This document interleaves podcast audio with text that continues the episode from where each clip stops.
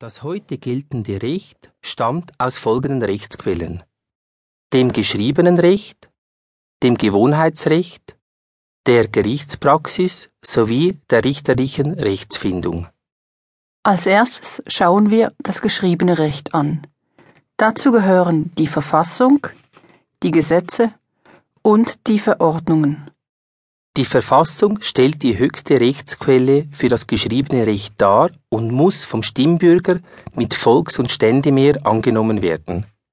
Die Verfassungsartikel beinhalten in Kurzform all jene Themenbereiche, über welche eine gesetzliche Regelung erwünscht ist. Die Gesetze stellen die zweithöchste Rechtsquelle für das geschriebene Recht dar und müssen vom Parlament beschlossen werden. Die Gesetze regeln detaillierter was in der Verfassung steht. Die Verordnungen stellen die dritte Rechtsquelle für das geschriebene Recht dar und werden vom Bundesrat beschlossen. Die Verordnungen dürfen auch auf Reglemente verweisen, in welchen die vielen kleinen Details geregelt sind. Verordnungen sind noch detaillierter als die Gesetze. Verfassung, Gesetze und Verordnungen dürfen sich nicht widersprechen verlassen wir das geschriebene Recht und befassen uns mit den anderen Rechtsquellen. Das wäre einerseits das Gewohnheitsrecht. Dieses stützt sich auf teilweise alte Gewohnheiten ab, welche eingehalten wurden, um eine rechtliche Verpflichtung einzugehen. Da ist als Beispiel die Zinsusanz zu nennen, bei welcher jeder Monat zu 30 Tagen und das Jahr somit zu 360 Tagen gezählt wird. Die Gerichtspraxis stellt die dritte Rechtsquelle dar und umfasst die Sammlung aller bisheriger Bundesgerichtsentscheide. Diese Sammlung wird auch als Judikatur bezeichnet, wörtlich das, worüber geurteilt wurde. Diese Gerichtsentscheide dienen als Präjudiz, das heißt als Leiturteil für weitere gleichgelagerte Fälle in der Zukunft. Als letzte Rechtsquelle dient das richterliche Ermessen. Dieses dient in neuen Fällen, für welche noch keine gesetzliche Regelung und auch noch kein Leiturteil vorliegt.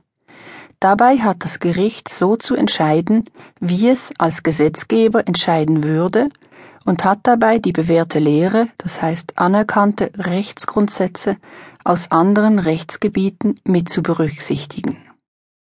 Im nächsten Abschnitt behandeln wir die Rechtsgrundsätze. Einer der wichtigsten besagt, Rechtsunkenntnis schützt vor Strafe nicht. Niemand kann sich im Recht darauf berufen, dass er es nicht kennt.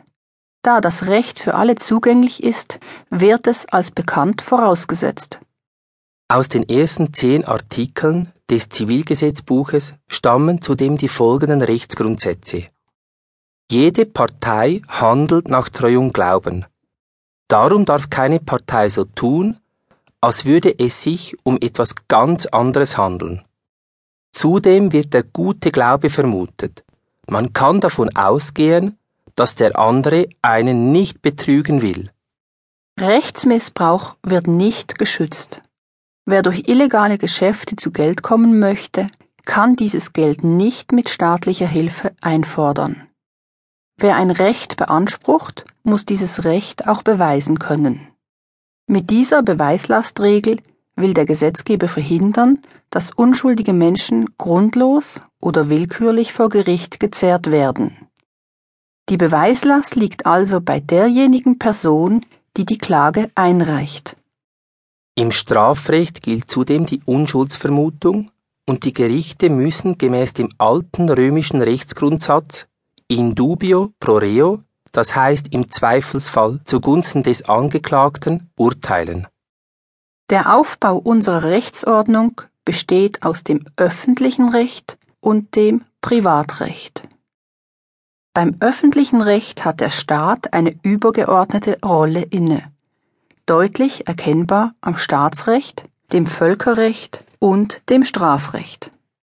Deshalb enthält das öffentliche Recht vor allem zwingende Rechtsvorschriften, welche von den betroffenen Parteien nicht abgeändert werden dürfen. Weitere Beispiele für das öffentliche Recht sind das Schuldbetreibungs- und Konkursgesetz, das Arbeitsgesetz und das Verwaltungsrecht. Beim Privatrecht